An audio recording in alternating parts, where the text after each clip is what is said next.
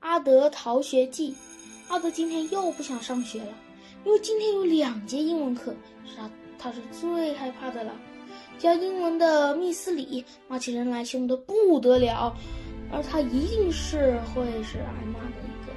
今天又有一节数学课，昨天老师让大家回去做二十道算题，阿德第一题已经不懂得做。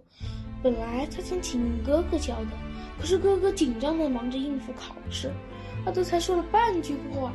阿哥，我，他已经皱着眉头挥手说：“你不要烦我。”啊，如果今天上学，那送上门去给人骂，给人罚。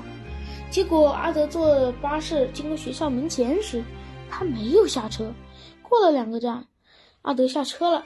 他下车的地方是一个热闹的地方，因为有很多卖食物的小贩在这摆档，还有两间游戏机中心，一早就开门了。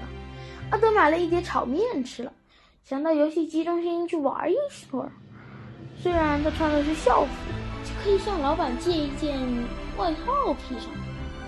一只脚才踏进去，一个熟悉的声音在后面喊：“啊，李立德，怎么还不回学校上课？”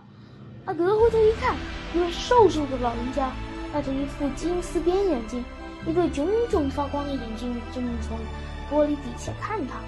原来是学校的吴校长，阿德差不多每个星期都要被送进校长室教训一顿，所以校长也记得他的名字了。不过校长除了教训他之外，还请过他吃东西。那天校长正在吃点心，阿德被愤怒的老师送进来，校长骂了阿德五分钟，然后拿了两块曲奇饼给他吃。校长骂些什么他已经忘记。鸡饼的滋味却记得清楚，阿德见是校长，这一惊非同小可，想也没有想，拔腿便逃。李立德，阿德听见校长在后面喊他，跟着听见人们一同喊：“哎呀！”但是他回头一看，见校长滑倒在地上，手里手上还拿着个公事包，眼镜却摔在旁身旁。阿德想：“啊，这次闯大祸了。”可是他没有逃。回头扶起了校长，又帮他拾起了眼镜。奇怪的是，校长不但没有骂他，还说谢谢你。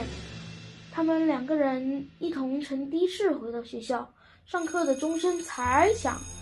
一个同学羡慕地说：“阿德，校长请你坐的士啊，你可真够运。”